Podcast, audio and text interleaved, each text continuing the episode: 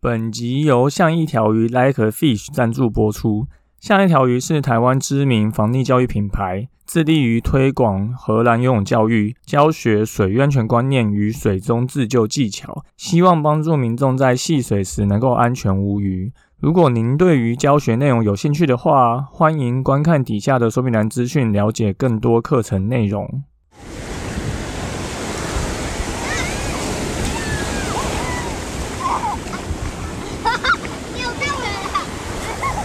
现在时间下午五点钟，海水浴场关闭，请尽速从水里上来，谢谢。Hello，大家好，你现在收听的是救生日常，我是焦哥，又来到本周的新闻报报啦。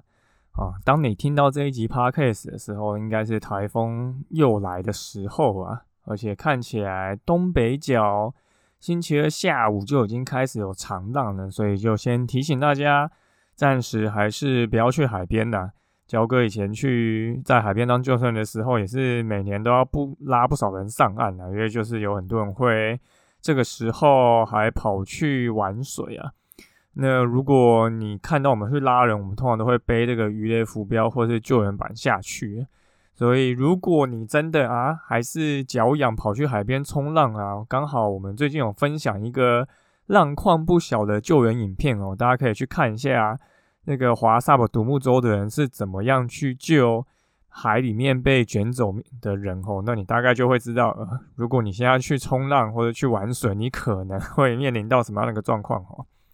好，那本周一样三件事情跟大家说。第一个，华萨普意外落水怎么办？近期在新竹县峨眉湖哈有发生一个溺水的状况哈。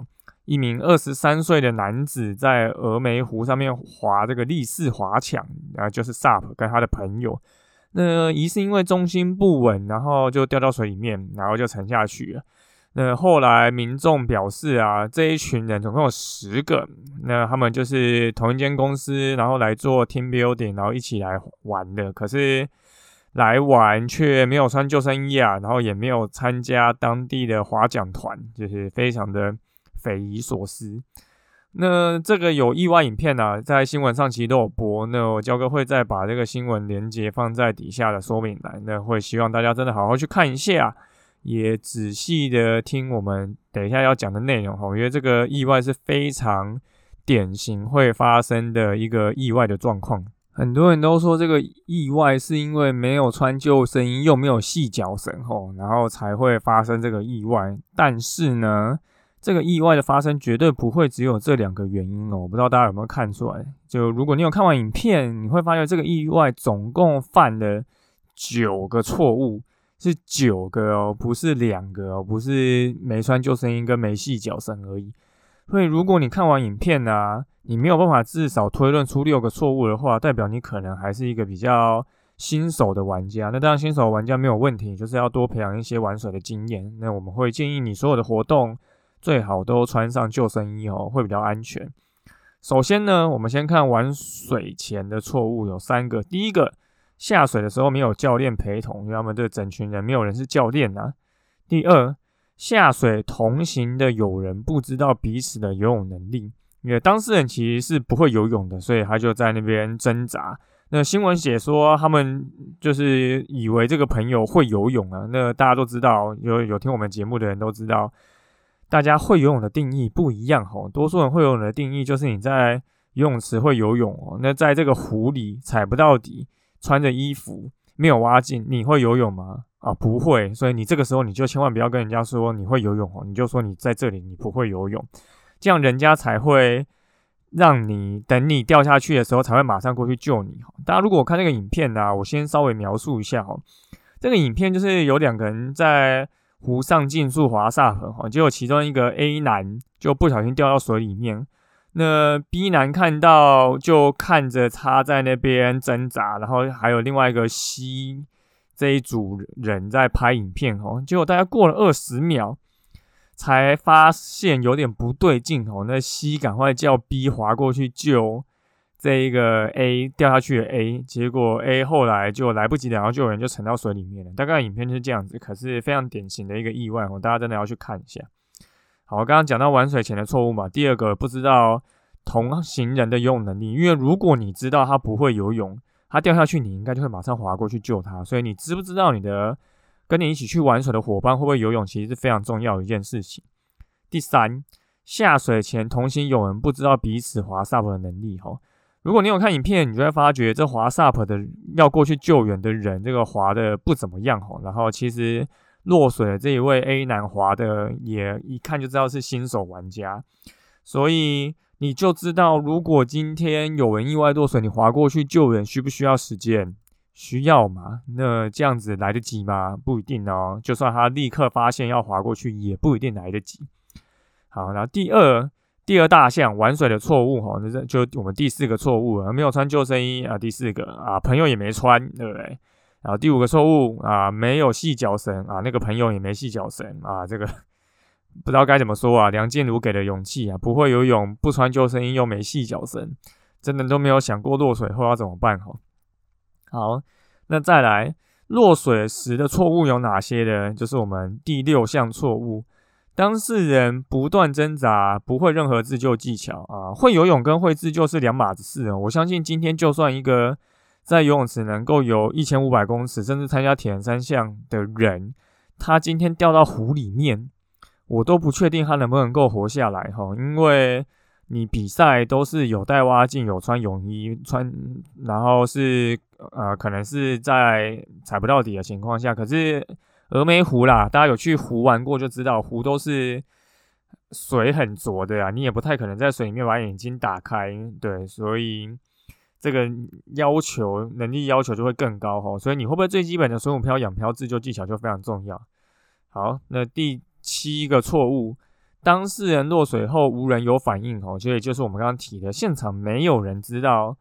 溺水的征兆是长什么样子的？即便这个人已经一直在挣扎，他还是看不出来，就是他的朋友是在挣扎哦。那这当然就是你没有相关救生经验，你可能都不会知道溺水的人挣扎像什么样子。所以知不知道知道朋友会不会游泳，其实就变得非常重要。因为你不管他有没有在挣扎，你就应该就会知道，他如果不会在这里游泳，他掉下去，他就是会溺水。所以你也不用懂溺水的征兆，你就知道他掉下水之后，你要马上滑到他旁边救他。第八个错误，朋友滑去过去救援的时候是站着滑。那那如果你有看影片，你就会发觉这一个滑过去的人是站着滑。那站着滑就是当然比较危险的。我几乎可以保证，如果他滑过去救援，会发生什么事情？大家可以想象一下哈，你你今天如果是一个溺水的人。你掉到水里面，你看到有板子滑到你旁边，你会干嘛？你一定是跳上去，然后趴着板子嘛，抓住它。那你这样是不是会让板板子有晃动，对不对？所以那个站着的朋友绝对会落水哦。那如果他也没有系脚绳，然后也没有穿救生衣，那他们两个可能就会一起溺毙哦。因为有板子滑过去，跟他抓得住板子是两码子事。这个我们一样在自己的防溺自救游泳课都会让小朋友去练习哈。然后第九个错误，我也几乎可以肯定哦，就算今天掉下去溺水这个人有绑脚绳，他落水后一样会溺毙哦。为什么呢？因为他有绑的脚绳，他没有穿救生衣，他有能力把板子拉回身边，攀附在上面休息，或是爬上去吗？多数人是没有这样子的能力哈。你不要说爬上去啊，攀附休息就是有一定难度，因为如果你不懂得抱着一个浮具要怎么抱。你就算有这个浮具，你还是会溺水哈。大家听起来都会觉得很夸张，但现实层面就是这样子。我们之后也会再想办法去拍这个影片给大家看这些事情哈。那这次的意外啊，它已经是发生在湖，湖是什么样子状况？一个非常平静的水域，但意外依然发生了哈。那不管划独木舟或是 SUP 这两项活动，其实最困难的就是上下岸。跟遇到这个船翻覆要怎么样回到船上，那这都是需要经验的累积跟不断的练习才有可能熟能生巧。焦哥以前在带团的时候啦，那游客都会穿救生衣嘛，那你穿救生衣人会浮在水面上，不过大多数人都没有办法靠自己的能力爬回船上吼，或者是我们划完要上岸的时候啊，就算现场有教练指挥跟你讲说要怎么样划可以顺着浪上岸，但多数。游客依然无法掌握上下岸的时机，所以常常会遇到划上岸的时候，然后船就翻覆，然后教练要赶快去搀扶客人哈。所以所有的户外活动都会有风险的，即便你有这个载具啊，你有穿救生衣，那你还是有可能会因为你的准备不足，或是你的专业知识不够，而导致意外的发生哈。所以从事这些水上活动，你最好还是要培养好自己的体力哈，跟一些基本的尝试。那像独木舟 SUP 这几年很流行嘛，你可以从比较平静的湖，然后再去跳到比较缓流的溪。那最后再去挑战比较有风浪的海吼，去分级去挑战，千万不要朋友揪啊，什么今天哪里有一个完美网红秘境啊，然后很棒啊，然后就要去啊，那通常你可能就会造成自己的生命的危险哦，那说不定还会影响到其他人，那这绝对不是一个好事哦。那焦哥之前也有写了一篇关于划独木舟 SUP 为什么会容易出意外的文章，那我们会把这个延伸阅读放在底下，如果有兴趣的朋友再可以去看一下这篇文章。好，那第二个资讯是新闻局，不是新闻局，瑞芳警副分局长在平西望古瀑布意外落水，哈，这个是发生在八月二十一号。的一个在地的分局长，吼，他跟同仁说，他去这附近走走巡逻，就不小心，不是不小心就失联了。然后后来才发觉他在望古瀑布的深潭里面，吼。那后来经过现场的这个研判啊，可能是因为那里的平日山区多雨，吼，结果这位分局长一时狡猾，不慎跌入深潭，那是可能发生的原因，吼。那之前焦哥其实就一直有提过啊，意外发生的原因有很大一部分并不是你要去玩水，而是你不小心失足落水。那你有没有办法在你失足落水、穿着正常衣物的情况回到岸边就很重要，就跟我们上个意外提到一模一样哈。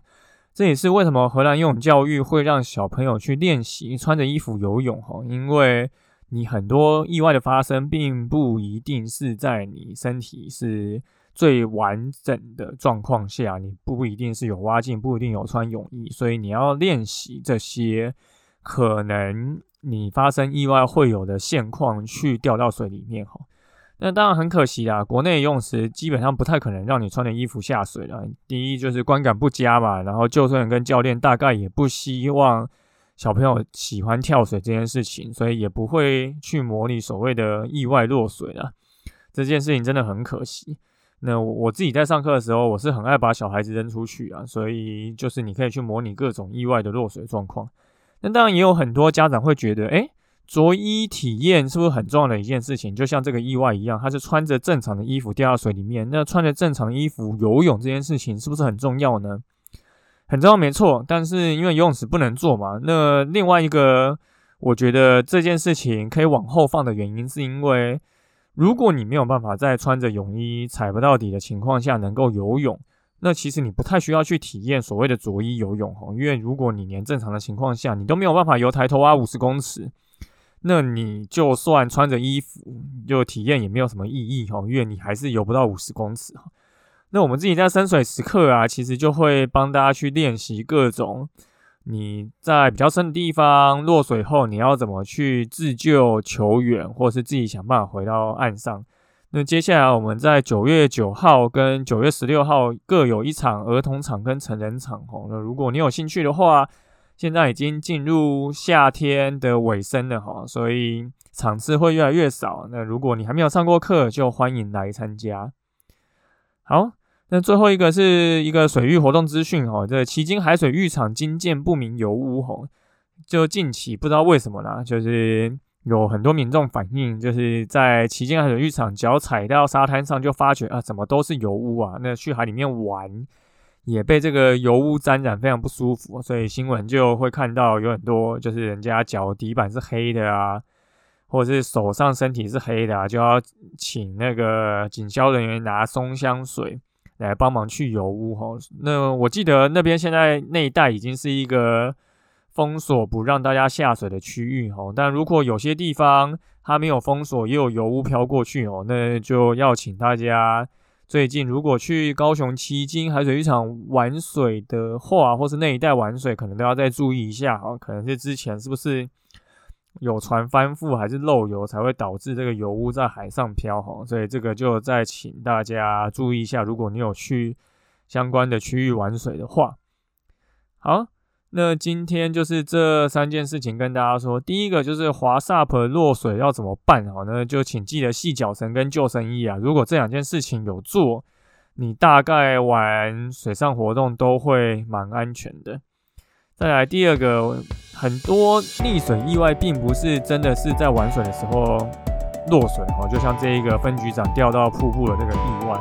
所以，如果你有兴趣学一些深水的自救技巧，那欢迎来参加我们的防溺自救深水课。那最后呢，旗津海水浴场最近有一些油污啊，如果大家去旗津海水浴场或是附近那一带玩，就自己要在避开或是注意一下，不要让自己身体就是弄到这些，其实也是很难清掉啊，玩起来也不舒服。好，那就感谢大家收听今天的救生日常，我是焦哥。如果你喜欢我们节目的话，欢迎到 Apple Podcast 留言，可以给我们五颗星。也可以推荐给身边的朋友。如果你有 IG 账号，也可以跟我们说你想要听什么样的主题，我们就下次再见喽，拜拜。